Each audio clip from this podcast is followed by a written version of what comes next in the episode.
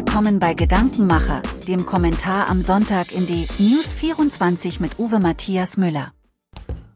Guten Tag, ich bin Uwe Matthias Müller und ich freue mich, dass wir heute wieder bei Gedankenmacher vereint sind. Demografie und Demokratie. Das kranke Haus. Immer mehr Bürger zweifeln an der Demokratie. Dabei sind vielen Menschen die Herausforderungen der Demografie noch gar nicht bewusst. Der frühere gesundheitspolitische Sprecher der SPD-Bundestagsfraktion, Karl Lauterbach, der jetzige Bundesgesundheitsminister, will das System der Krankenhäuser in Deutschland reformieren. Er spricht sogar von einer Revolution. Nun sind längst nicht alle Reformen nachhaltig und auch nicht alle Revolutionen segensreich. Ganz im Gegenteil kann es sich auch lohnen, Bewährte zu bewahren.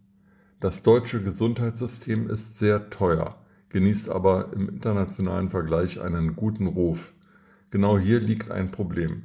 Denn vor allem die Krankenhäuser leiden unter einem System, das Karl Lauterbach wesentlich mit zu verantworten hat. Dabei geht es um gleich zwei strategische Mängel. Zum einen haben die Krankenhäuser nicht genügend Personal.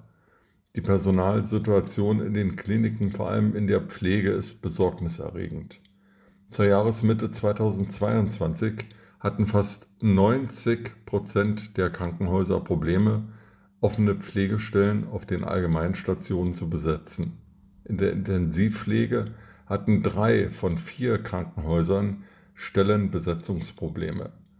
Im Vergleich zum Vorjahr ist die Zahl der offenen Pflegestellen um 43 Prozent auf den Allgemeinstationen und um 20 Prozent in der Intensivpflege gestiegen. Im Schnitt bleiben die Pflegestellen rund ein halbes Jahr unbesetzt. Zum anderen fehlt es den Kliniken an Geld. Nur noch 6% der Krankenhäuser in Deutschland beurteilen ihre aktuelle wirtschaftliche Lage als gut. Die Deutsche Krankenhausgesellschaft warnt vor einer Pleitewelle in der zweiten Jahreshälfte 2023.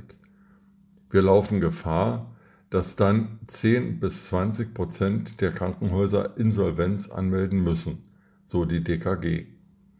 Inflation und gesunkene Fallzahlen führen zu einem strukturellen Defizit von 15 Milliarden Euro bis Jahresende. Auch der Interessenverband kommunaler Krankenhäuser rechnet für 2023 mit bis zu 100 Krankenhausinsolvenzen. Die Gefahr ist groß, dass Krankenhäuser entweder aus Personal oder aus Geldmangel schließen müssen. In dieser Situation will Bundesminister Karl Lauterbach die Krankenhäuser in der Fläche neu strukturieren. Nicht mehr alle Krankenhäuser sollen alle möglichen Leistungen anbieten dürfen.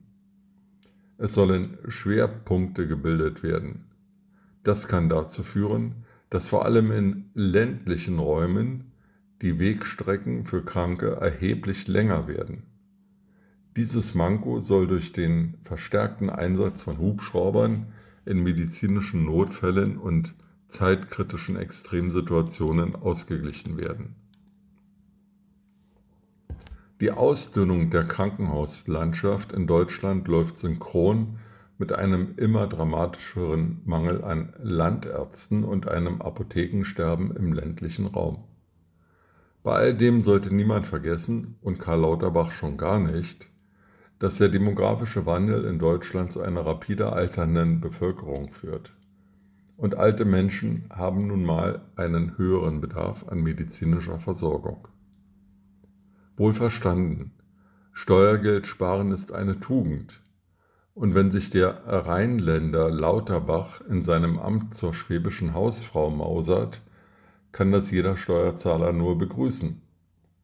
Da passt es aber nicht ins Bild, wenn der Bundesgesundheitsminister 755 Millionen manche Medien sprechen sogar von mehr als zwei Milliarden Corona-Schutzmasken und OP-Masken verbrennen lassen will. Deren Haltbarkeitsdatum sei abgelaufen, heißt es nun aus Berlin. Wenn dem so ist, stellt sich die Frage, warum die Masken nicht längst an Kliniken und Pflegeeinrichtungen verteilt wurden. Die brauchen das Material und müssen teuer bezahlen, was jetzt verbrannt wird. So wie Lauterbachs Pflegereform vor allem mehr Kostenbelastungen für die Bürger bringt, ist auch die geplante Krankenhausreform vor allem eine Leistungsverschlechterung auf dem Rücken der Bürger. Reformen sind eben kein Wert an sich, Revolutionen auch nicht. Ich wünsche Ihnen einen schönen Sonntag.